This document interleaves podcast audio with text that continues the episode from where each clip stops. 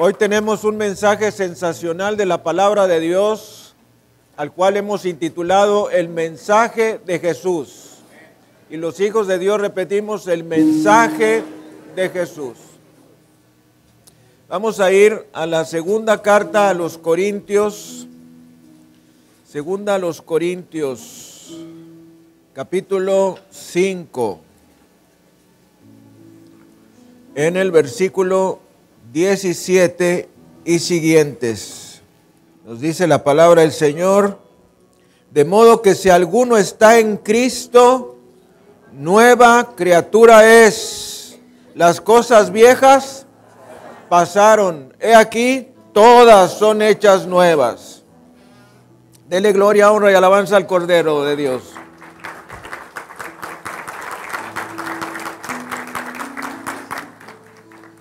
Y todo esto proviene de Dios, quien nos reconcilió consigo mismo por Cristo y nos dio el ministerio de la reconciliación. Que Dios estaba en Cristo reconciliando consigo al mundo, no tomándoles en cuenta a los hombres sus pecados, y nos encargó a nosotros la palabra de la reconciliación. Así que somos embajadores en nombre de Cristo, como si Dios rogase por medio de nosotros, o rogamos en nombre de Cristo, reconciliados con Dios. Al que no conoció pecado, por nosotros lo hizo pecado, para que fuésemos hechos justicia de Dios en él. Dele gloria, honra y alabanza a Jesucristo. Vamos a orar. Padre, Señor del cielo y de la tierra, te damos las gracias por tu palabra preciosa que nos das. Y te pedimos que esta palabra haya llenido nuestro corazón, que tú verdaderamente nos muestres ese plan y objetivo que tienes en tu palabra para nosotros, ese deseo enorme que tienes que seamos testigos de Jesucristo, mensajeros de Dios, portadores de las buenas nuevas. Y te pedimos, Padre, que quites de nosotros todo obstáculo que nos impida recibir de ti y que la sangre bendita de Jesucristo nos limpie por completo de todos nuestros pecados. Te pedimos, Señor, que la luz de Jesucristo penetre a nuestro corazón y a nuestra vida. Te lo pedimos en el precioso nombre de Jesús. Y los hijos de Dios decimos, amén. Vamos a darle un aplauso al Rey de Reyes y Señor de Señores, Jesucristo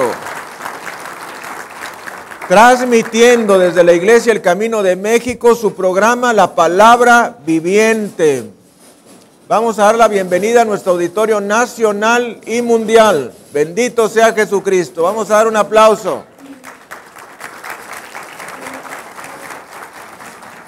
Siendo las 9 de la mañana hora de Los Ángeles, 11 de la mañana hora de México y del centro de los Estados Unidos, 12 del mediodía hora de Nueva York y de Ottawa, 5 de la tarde hora de París, Roma, Berlín, Madrid y Bruselas, 6 de la tarde hora de Jerusalén, 9 de la mañana hora de Tokio. Y 3 de la mañana hora de Jinan, China, transmitiendo desde la Iglesia El Camino de México su programa La Palabra Viviente. Hoy tenemos un mensaje tremendo de la palabra de Dios, al cual hemos intitulado El mensaje de Jesús. Y los hijos de Dios repetimos el mensaje de Jesús. Yo quiero preguntarte, ¿estás feliz? Bueno, ahora veas en el espejo y trate de hacer sonrisas. ¿Estás feliz? Nosotros tenemos el mensaje más grande que hay sobre la tierra, que es el mensaje de Jesús el mensaje de Cristo vivo y resucitado. Es precioso saber cuando una iglesia está involucrada en aquello que es lo más cercano al corazón de Dios. ¿Qué es lo más cercano al corazón de Dios? Ganar las almas. Y cada persona que hemos hecho a Jesucristo nuestro Salvador personal, hemos sido llamados a ganar las almas, a hablar de Jesús a los demás. Yo quiero preguntarte, ¿tú tienes algo bueno que compartirle a la gente? A ver, ¿tiene algo bueno? ¿Tu vida ha sido cambiada? Eras una persona muy diferente antes de recibir a Jesucristo y ahora eres otra persona diferente. Bueno, tú tienes que dar testimonio de lo que Jesús ha hecho en tu corazón y en tu vida. Y si tú estás involucrado en ganar las almas, tú estás cambiando al mundo. Déjame decirte, los predicadores, los pastores, los obreros de Dios y los creyentes somos la gente más importante del mundo y somos la mayor inversión del mundo. El mundo no puede cambiar por sí solo. Ninguna ley puede hacer que las personas cambien. Ninguna estrategia del gobierno puede hacer que las personas cambien. El único que puede lograr que las personas cambien es Jesucristo. Y sabes, ah, no fue el gobierno, no fueron los políticos los que se encargaron de cambiar a los Estados Unidos de lo que eran antes de 1800, sino que fue el Evangelio de Jesús, fue los predicadores, los pastores, los evangelistas itinerantes.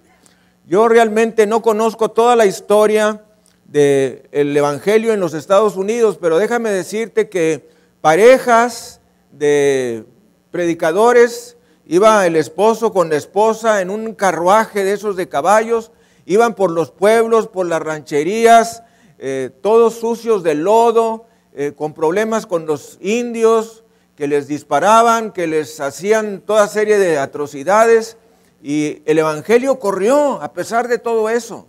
Entonces hay una gran historia que vale la pena estudiar de cómo el Evangelio corrió en los Estados Unidos.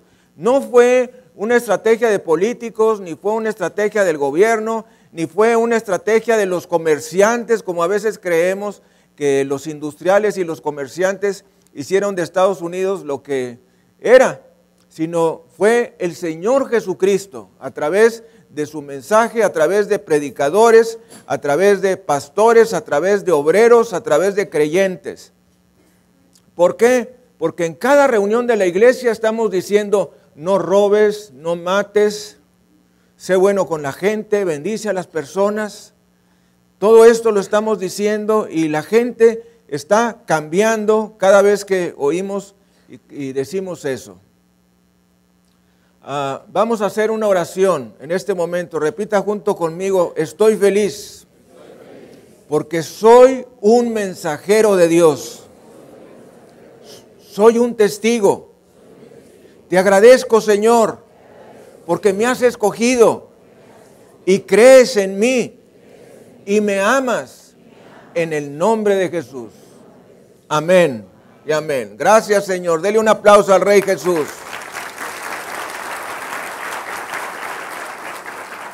Hoy quiero predicar algo diferente que he estado tratando de predicar de hace unos años para atrás, cuando menos unos tres o cuatro años he estado predicando eso, tratando de mostrarte que nosotros tenemos el mensaje que cambia vidas.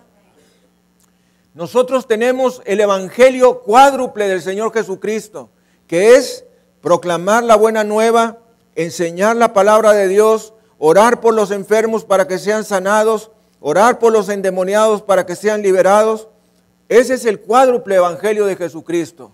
Cuando alguien nada más predica la palabra del Señor, está haciendo algo.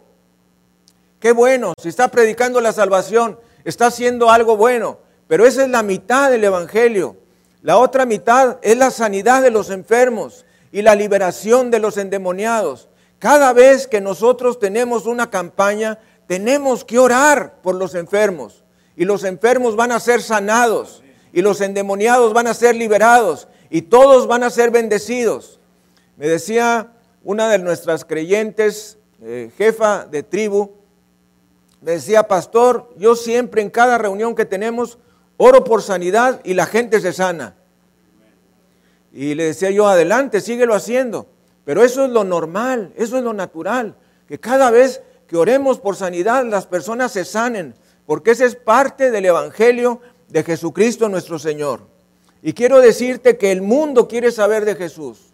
Contrario a lo que nosotros podamos pensar. A veces pensamos que la gente no está interesada en saber de Jesucristo. Déjame decirte, la gente está interesada. Yo he predicado el Evangelio por lo menos en ocho naciones y en esas ocho naciones te puedo decir que la gente está interesada, que la gente quiere escuchar y se necesita alguien que hable, alguien que sea el mensajero, alguien que diga las bondades de Dios. Y esa persona que va a decir las bondades de Dios y las bondades de Jesús debe ser alguien que está convencido de ello. Dice la palabra del Señor en el Evangelio de San Juan, en el capítulo 14, versículo 27. La paz os dejo, mi paz os doy, yo no os la doy como el mundo la da.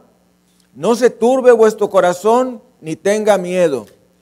La gente sufre de decepciones, tristezas, enfermedades y para colmo tienen miedo de Dios.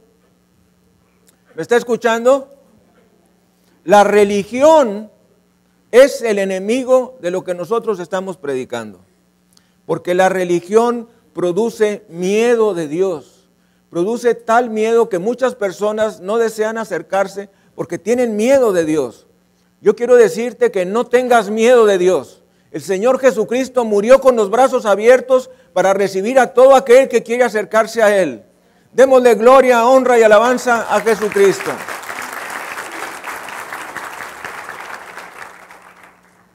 Hay lugares en el mundo donde no tienen iglesias, donde no hay enseñanza de la palabra de Dios, donde no tienen Biblias, donde no tienen pastores, donde no hay librerías cristianas, donde no hay un lugar donde comprar una Biblia.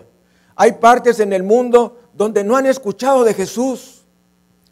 Y si nosotros no sabemos las condiciones espirituales del mundo, no nos vamos a preocupar. Yo quiero decirte que cómo fue evolucionando el Evangelio desde el momento en que el Señor Jesucristo lo predicó. Señor Jesucristo predicó el Evangelio, murió, resucitó al tercer día y Inmediatamente vino Pentecostés, en Pentecostés se forma la iglesia, nace la iglesia el día de Pentecostés y entonces los discípulos y apóstoles se esparcieron por el mundo, principalmente hacia el Asia, hacia el África y hacia partes de Europa.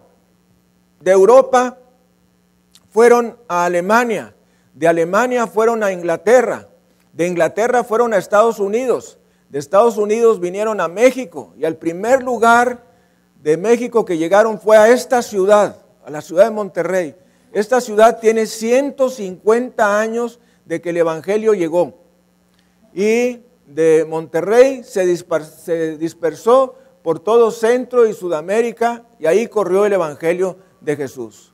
Así es que déjame decirte que la primer ciudad de Latinoamérica donde llegó el Evangelio fue la ciudad de Monterrey, Nuevo León, México. Por eso tenemos una enorme responsabilidad de dar a conocer el Evangelio de Jesús.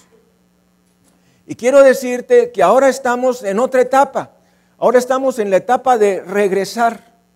Y los hijos de Dios, repetimos, regresar.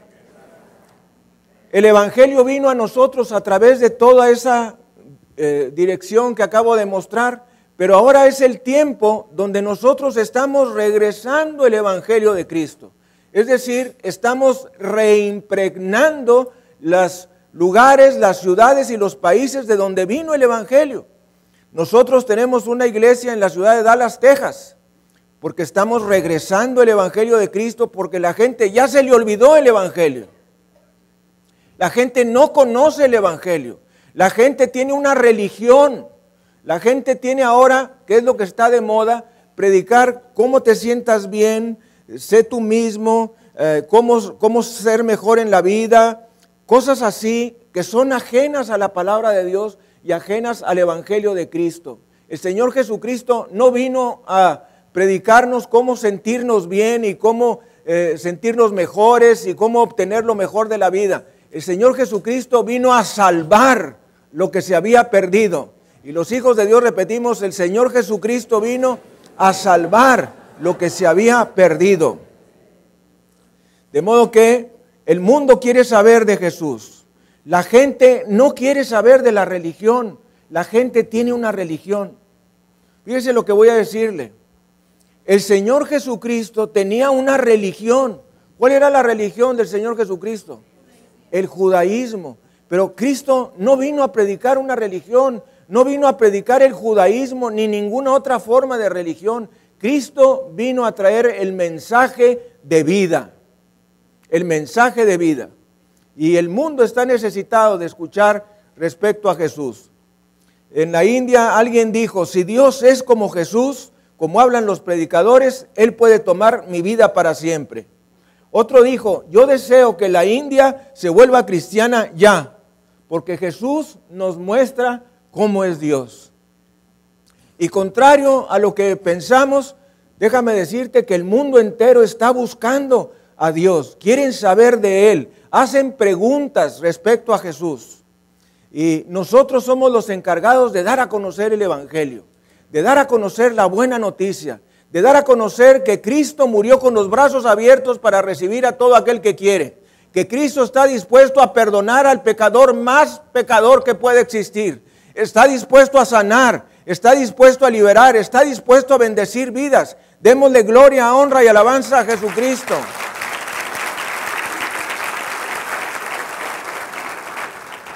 Yo quiero preguntarte, ¿qué predicas tú cuando hablas de Jesús? Tan solo les dices que hay una manera de escapar del infierno o hay algo más que está en tu boca cuando tú predicas de Jesús. Nosotros tenemos mucho de qué predicar del Señor Jesucristo. Y es ese cuádruple evangelio del Señor Jesús, el, cuatro, el cuádruple evangelio salvador de Jesús. Nos dice la palabra del Señor en Marcos 16, versículos 15 y siguientes. Casi al final del Evangelio de San Marcos, nos dice la palabra del Señor. Y les dijo, id por todo el mundo y predicad el Evangelio a toda criatura. El que creyere y fuere bautizado será salvo, mas el que no creyere será condenado. Y estas señales seguirán a los que creen. En mi nombre echarán fuera demonios hablarán nuevos idiomas, tomarán en las manos serpientes, y si bebieren cosa mortífera, no les hará daño. Sobre los enfermos pondrán sus manos y sanarán. Bendito sea el Señor Jesucristo. Eso es nuestro cometido, ese es nuestro trabajo. Nuestro trabajo es predicar el Evangelio a toda criatura, nos dice el Señor en su palabra. Y nos dice, el que creyere y fuere bautizado será salvo mas el que no creyere será condenado. El énfasis no es en el bautismo, el énfasis es en la fe. Y estas señales seguirán a los que creen. Vamos a repetir juntos esto. Y estas señales seguirán a los que creen. En mi nombre echarán fuera demonios, hablarán nuevos idiomas, tomarán en las manos serpientes, y si bebieren cosa mortífera, no les hará daño sobre los enfermos pondrán sus manos y sanarán. Ese es el trabajo que tenemos tú y yo, predicar el Evangelio cuádruple del Señor Jesucristo. Señor Jesucristo predicó el Evangelio. El primer mensaje del Señor Jesucristo fue arrepentíos y creed en el Evangelio. El apóstol Pablo predicó el Evangelio. Pablo dijo, este es el poder de Dios Romanos capítulo 1, versículos 16 y 17. Ponga mucha atención, porque no me avergüenzo del Evangelio. Quiero preguntarte, ¿te avergüenzas del Evangelio? ¿Te avergüenzas del Evangelio? Cuando alguien te pregunta, ¿qué religión tienes? Tú debes de decirle, no tengo ninguna religión. Porque el cristianismo no es una religión, el cristianismo es una fe. Pero bueno, puedes decir, soy cristiano. ¿Les dices a las personas que eres cristiano? ¿Le dices a las personas que tú eres alguien que ha nacido de nuevo? Dice la palabra a través del apóstol Pablo, porque no me avergüenzo del Evangelio, porque es poder de Dios. Poder de Dios. El Evangelio es poder de Dios para salvación a todo aquel que cree, al judío primeramente y también al griego, porque en el Evangelio la justicia de Dios se revela por fe y para fe, como está escrito, mas el justo por la fe vivirá. Bendito sea el Señor Jesucristo, que nos enseña que la salvación es por fe. Y los hijos de Dios repetimos, la salvación es por fe. De modo que Pablo dijo, ese es el poder de Dios. La Biblia nos dice que lo que el Espíritu Santo va a confirmar con señales, prodigios y milagros es la predicación del Evangelio. Cuando nosotros predicamos lo que Jesús hizo en la cruz del Calvario, su muerte, sepultura y resurrección gloriosa, podemos estar seguros que Él va a confirmar el mensaje con sanidades, prodigios y milagros. ¿Por qué? Porque el Espíritu Santo confirma el mensaje de salvación. El Espíritu Santo confirma el Evangelio. Si nosotros predicamos otra cosa, si nosotros predicamos una doctrina cualquiera, si nosotros predicamos lo que dice otra persona, eso no va a ser confirmado por el Espíritu Santo. Pero si nosotros predicamos el Evangelio de Jesucristo, podemos estar seguros que el Evangelio va a ser confirmado y como nos dice Marcos 16, 15 y 16, por medio de señales, prodigios y milagros. Y eso es lo que tenemos que hacer. El mensaje de Jesús, ¿cuál es? Dice Mateo 16, versículos 13 al 18. Nos dice, respondiendo Simón Pedro dijo, tú eres el Cristo, el Hijo del Dios viviente. Vamos a leer desde el 13. Viniendo Jesús a la región de Cesarea de Filipo, preguntó a sus discípulos diciendo, ¿quién dicen los hombres que es el Hijo del Hombre? Ellos dijeron, unos Juan el Bautista, otros Elías y otros Jeremías o alguno de los profetas. Él les dijo, ¿y vosotros quién decís que soy yo? Respondiendo Simón Pedro dijo, tú eres el Cristo el Hijo del Dios viviente. Entonces le respondió Jesús, bienaventurado eres Simón, hijo de Jonás, porque no te lo reveló carne ni sangre, sino mi Padre que está en los cielos. Y yo también te digo que tú eres Pedro, y sobre esta roca edificaré mi iglesia, y las puertas del Hades no prevalecerán contra ella. Y a ti te daré las llaves del reino de los cielos, y todo lo que atares en la tierra será atado en los cielos, y todo lo que desatares en la tierra será desatado en los cielos. Entonces mandó a sus discípulos que a nadie dijesen que él era Jesús el Cristo. Mis amados hermanos, el Señor Jesucristo nos dice en su palabra, ¿quién dicen los hombres que es el Hijo del Hombre? Y ellos contestaron, unos Juan el Bautista, otros Elías, otros Jeremías o alguno de los profetas. Y entonces el Señor Jesucristo les pregunta a ellos, ¿y ustedes quién dicen que soy yo? Respondiendo Simón Pedro dijo, tú eres el Cristo, el Hijo del Dios viviente. Es decir, tú eres el Mesías, tú eres el Salvador, tú eres el Hijo de Dios. Entonces le respondió Jesús, bienaventurado eres Simón, hijo de Jonás, porque no te lo reveló carne ni sangre, sino mi Padre que está en el cielo. Y yo también te digo que tú eres Pedro, es decir, una piedra pequeña, y sobre esta roca la confesión de Pedro de que Jesús es el Mesías, el Cristo, el Salvador, edificaré mi iglesia, y las puertas del infierno no prevalecerán contra ella. Erróneamente, como piensan algunos, la iglesia no fue construida sobre Pedro, sino que la iglesia fue construida sobre el testimonio de Pedro de que Jesús es el Hijo de Dios, el Cristo, el Mesías.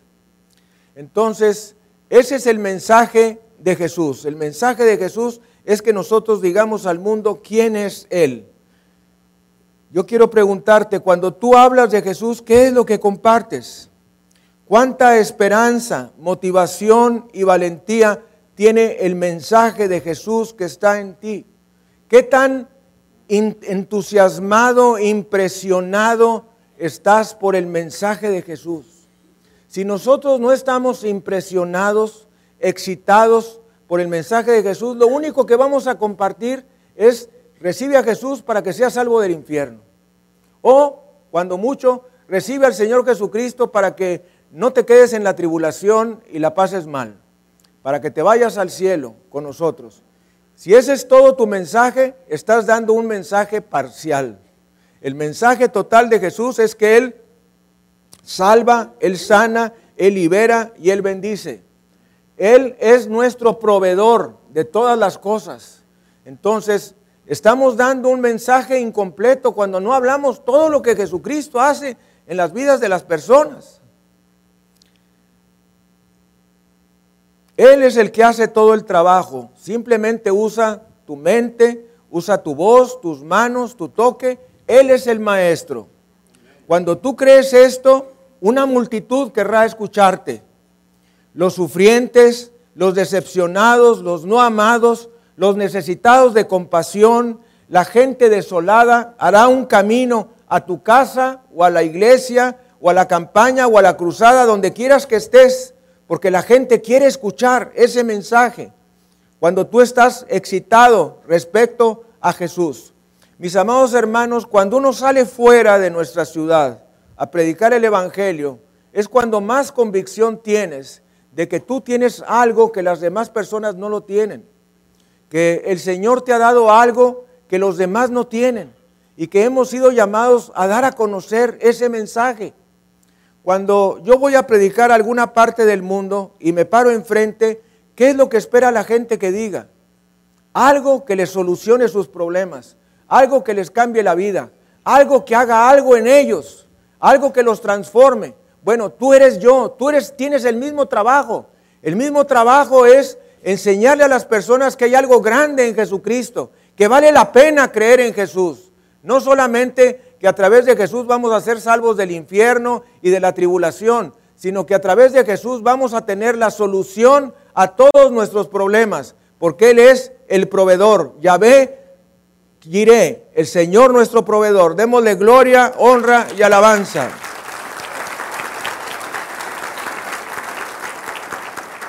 Jesús es amor. Y la persona más humilde, más desolada, más olvidada, en países que ni siquiera nosotros podamos pronunciar, son personas necesitadas, sedientas, hambrientas, del toque de la mano de una persona que es un creyente verdadero. ¿Quién dicen que soy yo? Dice Jesús. ¿Quién dicen que soy yo? ¿Cuál es tu mensaje respecto a Jesús? ¿Cuántas veces puedes predicar respecto a Jesús antes de que se te acaben las palabras? Dice la palabra en Mateo 16, del 13 al 17, que Simón Pedro dijo, tú eres el Cristo, el Hijo del Dios viviente. Jesús le dijo, estás en lo correcto. Esa es la idea. El hecho de que haya sido revelado a ti es el cimiento de la iglesia. Conocer a Jesús, el ungido. Tú eres el Cristo, esa es la revelación. El mundo desea saber de Jesús. Y si nosotros predicamos de Jesús, somos mensajeros de buenas nuevas. Y los hijos de Dios repetimos, soy mensajero de buenas nuevas. Tú eres el Cristo. Es por esto que alguien que habla de Jesús puede vivir y morir con una sonrisa, porque tenemos buenas nuevas. Miren, Max y Lenin y otros filósofos y psicólogos han propagado palabras que no producen vida a los demás, que han sido mentiras totales y absolutas. Ya mucha gente está enterada de ella.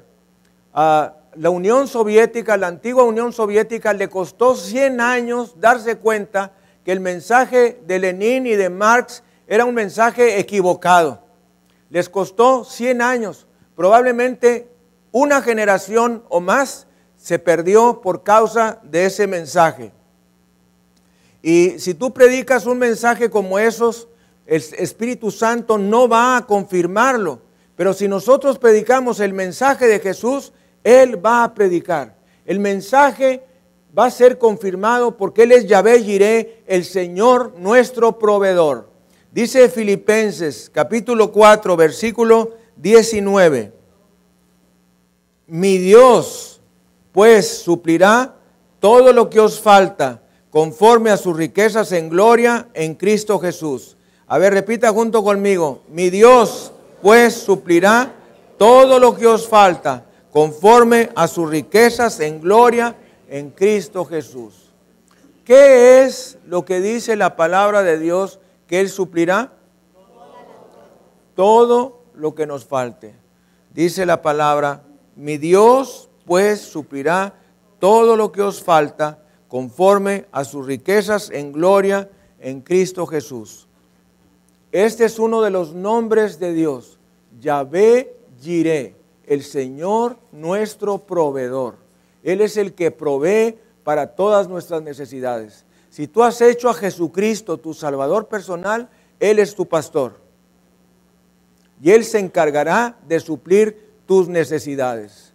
Cuando nosotros vivimos en el mundo, cuando estamos en el mundo, cuando no hemos hecho a Jesucristo nuestro Salvador personal, estamos llenos de temores, de angustias, de preocupaciones, porque pensamos que nosotros somos los que tenemos que resolver todos los problemas. Pero cuando nosotros venimos a Jesús, cuando nosotros hacemos a Jesús nuestro Salvador personal, Dios se convierte en el Señor nuestro pastor y Él es el encargado de suplir todas nuestras necesidades. Démosle gloria, honra y alabanza al Cordero de Dios. Gracias Jesús. ¿De qué estás necesitado? ¿Estás necesitado de perdón? Dios está aquí para perdonarte. Dice la palabra del Señor en la primera carta de Juan, capítulo 1, versículos 6 al 10. Si decimos que tenemos comunión con Él y andamos en tinieblas, mentimos y no practicamos la verdad. Pero si andamos en luz, como Él está en luz, tenemos comunión unos con otros y la sangre de Jesucristo su Hijo nos limpia de todo pecado. Si decimos que no tenemos pecado, nos engañamos a nosotros mismos y la verdad no está en nosotros. Si confesamos nuestros pecados, Él es fiel y justo para perdonar nuestros pecados y limpiarnos de toda maldad. Si decimos que no hemos pecado, le hacemos a Él mentiroso y su palabra no está en nosotros. Hijitos míos, estas cosas os escribo para que no pequéis. Y si alguno hubiere pecado, abogado tenemos para con el Padre, a Jesucristo el justo. Y Él es la propiciación por nuestros pecados, y no solamente por los nuestros, sino también por los de todo el mundo. Bendito sea Jesucristo. Este es un tremendo pasaje de la palabra de Dios. Dice las escrituras, si decimos que no tenemos pecado, nos engañamos a nosotros mismos. Si tú dices que no eres pecador, te engañas a ti mismo. La palabra de Dios dice que somos pecadores, que no hay justo ni aun uno. Si confesamos nuestros pecados, Él es fiel y justo para perdonar nuestros pecados y limpiarnos de toda maldad. Tremenda palabra de Dios. Fíjese que dice el capítulo 2, versículo 1, hijitos míos, os escribo estas cosas para que no pequéis. O sea que Dios no quiere que pequemos. Pero dice, y si alguno hubiere pecado, abogado tenemos para con el Padre, a Jesucristo, el justo. Y Él es la propiciación, que quiere decir ofrenda aceptable. Y Él es la ofrenda aceptable por nuestros pecados y no solamente por los nuestros, sino también por los de todo el mundo. Bendito sea Jesús. O sea que estás necesitado del perdón, el Señor nos provee de perdón. Estás necesitado de sanidad, el Señor nos provee la sanidad. Dice Primera de Pedro 2:24. Un poco antes de la primera de Juan nos dice, quien llevó él mismo nuestros pecados en su cuerpo sobre el madero, para que nosotros, estando muertos a los pecados, vivamos a la justicia y por cuyas heridas fuisteis el mismo que llevó nuestros pecados en su cuerpo sobre el madero, para que estando nosotros muertos a los pecados, vivamos a la justicia y por cuyas heridas fuisteis sanados. Dele gloria, honra y alabanza a Jesucristo.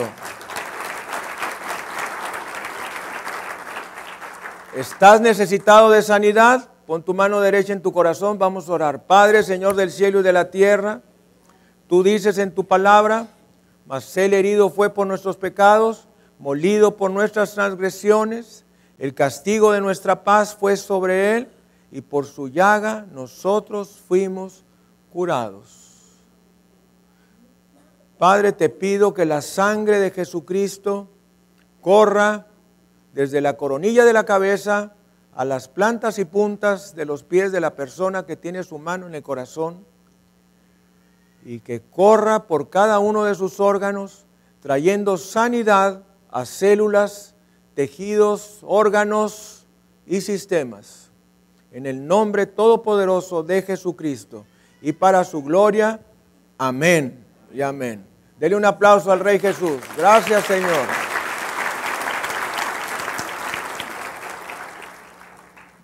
Ninguna religión puede sanar a las personas. Los budistas no pueden hacerlo, los shintoístas no pueden hacerlo, los confucionistas no pueden hacerlo, los hindúes no pueden hacerlo, las religiones pseudocristianas no pueden hacerlo. Somos la gente más feliz del mundo porque tenemos el mensaje y podemos ir a las partes más apartadas de la tierra y nadie va a robarnos las almas porque tenemos un mensaje que no tienen los demás. Ninguna religión tiene el mensaje que nosotros tenemos. No importa dónde vayamos, no importa el país al que vayamos. Le predicamos a la gente, multitudes de gente de la mayoría de las religiones del mundo. ¿Por qué vienen? Porque anunciamos de Jesús, sus enseñanzas, sus milagros, sus maravillas, su amor. Porque tenemos buenas noticias y les decimos algo que la religión nunca les ha dicho. Oiga usted eso. ¿Qué es lo que vas a predicar al mundo? Cuando Jesús nació, nos dice la palabra del Señor en el Evangelio de San Lucas, en el capítulo 2, versículos 13 y 14.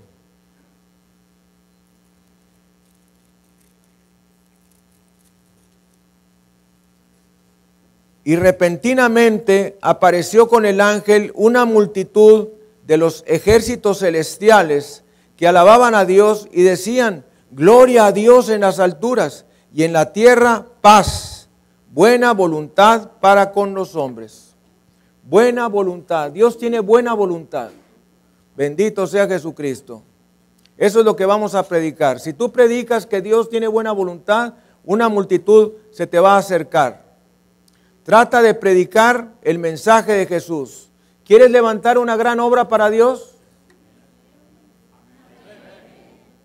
¿Quieres levantar una iglesia? ¿Quieres sanar personas? ¿Quieres bendecir personas? ¿Deseas una iglesia feliz? Predica el mensaje de Jesús. Háblales de Jesús. Diles que Jesús trae paz. Diles que Jesús tiene una buena voluntad. Oiga esto, Jesús no está enojado con nadie.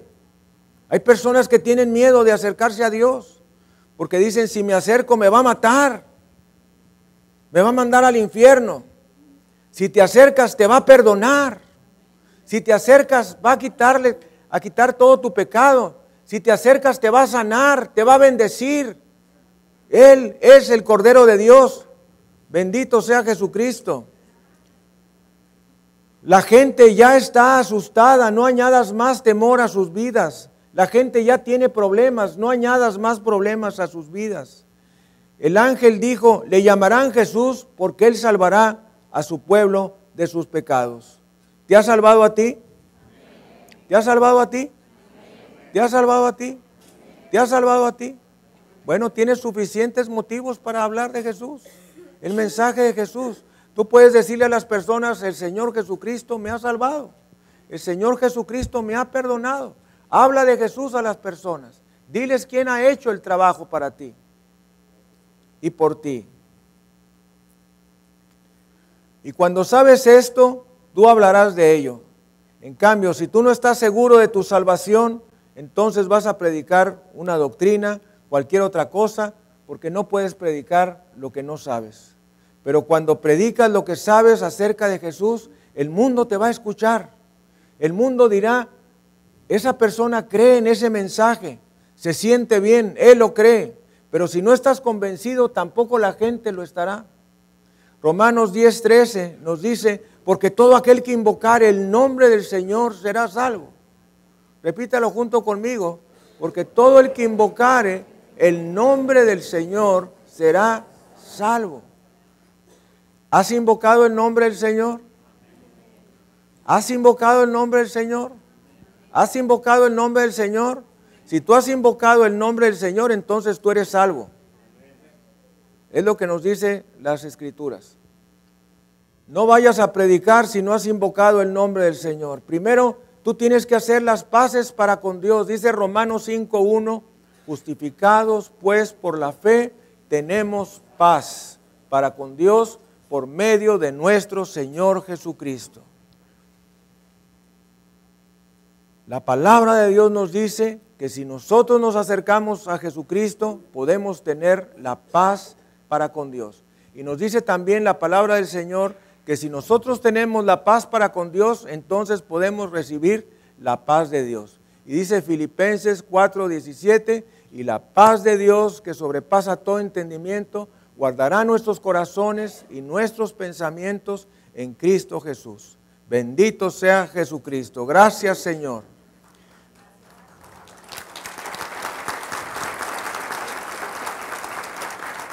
La palabra de Dios nos dice, porque todo el que invocar el nombre del Señor será salvo. ¿Has invocado su nombre? ¿Le has tocado? ¿Estás sano? El Evangelio son buenas noticias para todos. Dios envió a su Hijo a salvarnos. Él quiere bendecirte, Él quiere cambiarte. ¿Por qué vino Jesús? Nos dice la palabra del Señor en Mateo capítulo 7, versículos 7 y 8.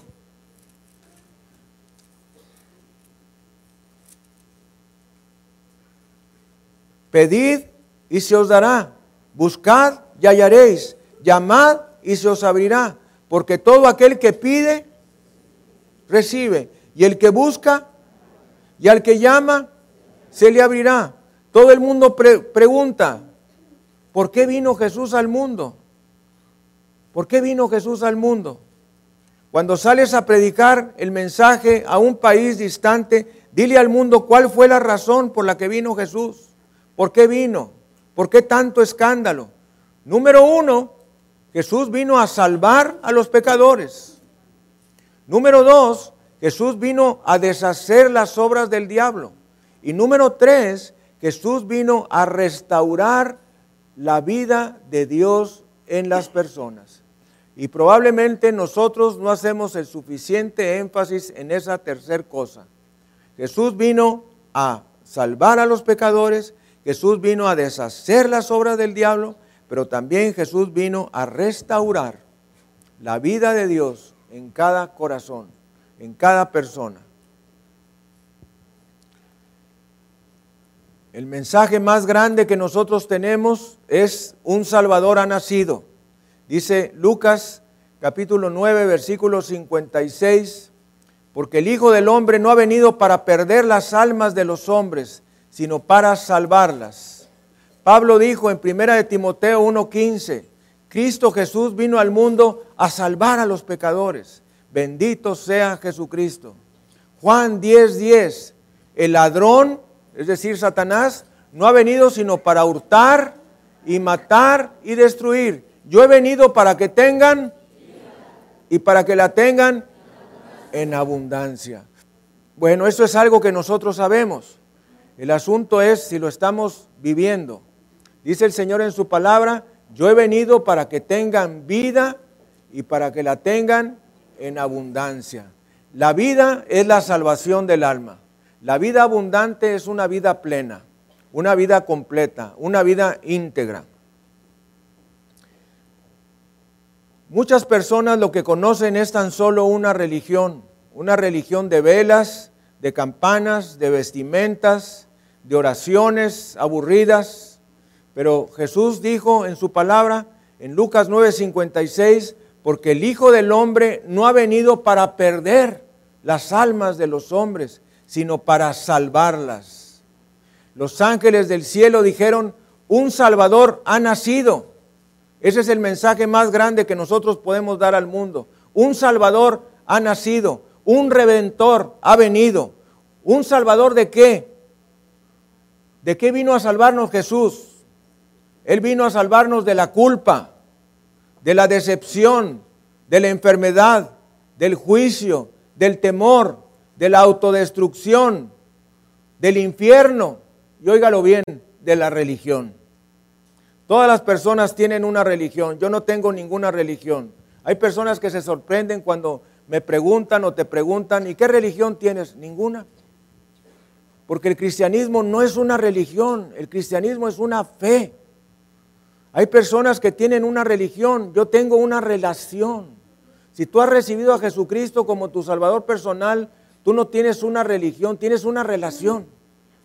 Y esa relación es una relación personal con Dios por medio de Jesús. El mundo quiere preguntar cuál es la razón por la que Jesús vino. Y Jesús vino a darnos una nueva vida, la clase de vida que Él quería que tuviéramos desde el Génesis. Esa vida que tuvieron Adán y Eva antes de cometer el pecado. Esa vida que se perdió por causa del pecado original y por la que hubo necesidad de un redentor, de un salvador Dice Génesis en el capítulo 3,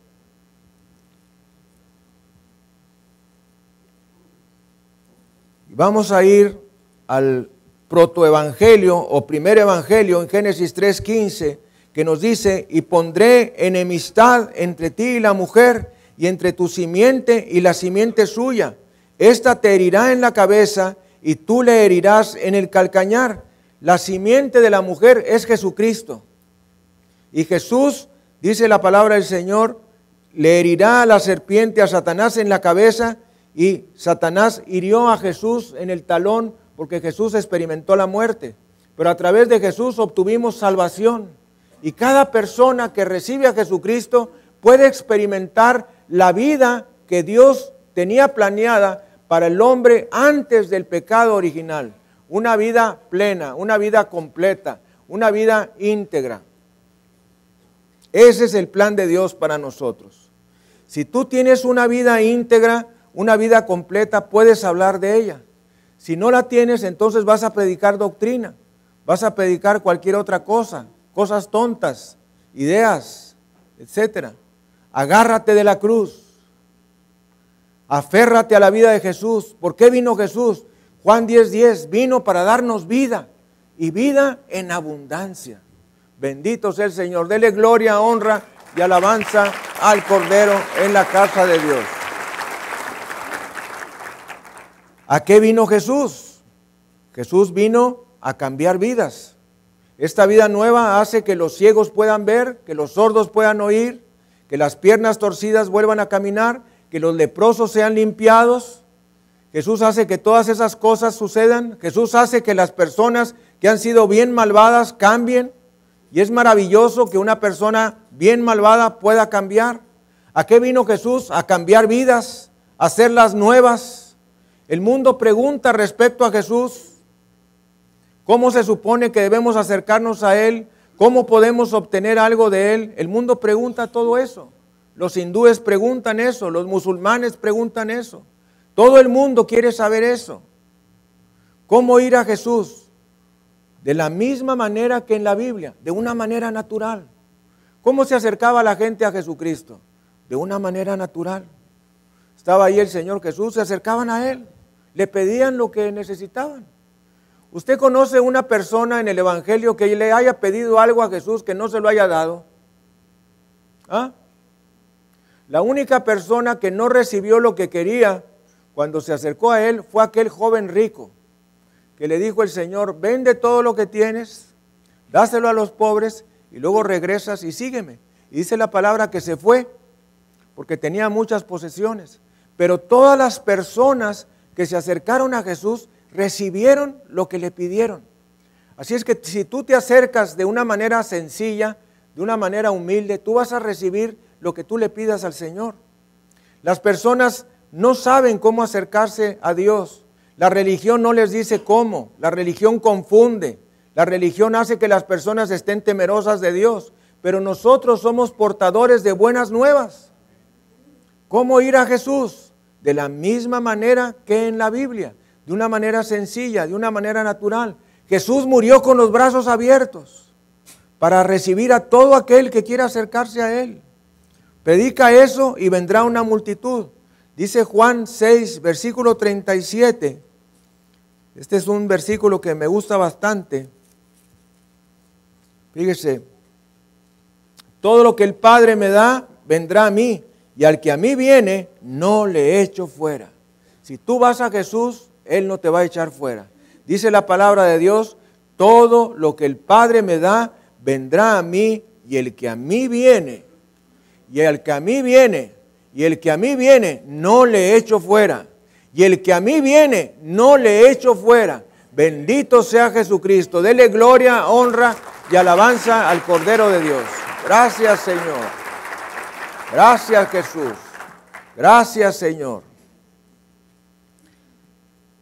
Vamos a inclinar nuestra cabeza, vamos a cerrar nuestros ojos. Acabamos de oír la palabra de Dios. La palabra de Dios nos dice, todo lo que el Padre me da, vendrá a mí, y el que a mí viene, no le echo fuera. ¿Quieres ir a Jesús? ¿Quieres recibir algo de Él? ¿Quieres recibir salvación, sanidad, liberación, bendición? Dice el Señor en su palabra, el que a mí viene, yo no le echo fuera. Ore junto conmigo, Padre Santo. Dios Todopoderoso y Eterno, me acerco a ti en humildad de mi corazón. Me humillo delante de ti. Perdona mis pecados. Perdona mis miserias. Perdóname porque te he ofendido todos los días de mi vida. Hoy quiero pedirte que me perdones. Me arrepiento de todos mis pecados. Lávame con la sangre de Jesucristo. Señor Jesús, entra a mi corazón y saca mis pecados, mis miserias, saca a Satanás de mí, saca todos sus demonios y lléname con el Espíritu Santo. Señor Jesús, quiero ser tuyo y quiero poner delante de ti mis necesidades mis necesidades personales, mis necesidades en el matrimonio, mi necesidad en mi familia, mi necesidad económica. Quiero pedirte, Señor, dinero sobrenatural que llegue a mí. Toca, Señor, el corazón de mi jefe, de mi patrón, de mi empleador, y dame gracia delante de él y que tenga un incremento de mi salario, que tenga bonos, premios, reparto de utilidades, aguinaldo, seguro de gastos médicos mayores. Bendíceme, Señor. Me pongo en tus manos. Todo te lo pido en el nombre precioso de Jesucristo. Amén y amén. Dele gloria, honra y alabanza al Cordero de Dios. Gracias, Señor. Amigo, amiga, usted que nos ha visto a lo largo de esta transmisión nacional y mundial, déjeme decirle, si usted ha hecho esta oración con su corazón, si usted se ha arrepentido de sus pecados, el Señor Jesucristo ha entrado a su corazón y le ha dado vida eterna. Y si por alguna razón no nos vemos aquí en la tierra, con seguridad nos veremos en el cielo. El Señor le bendiga y le guarde. Amén y amén. Vamos a despedir nuestra transmisión nacional y mundial.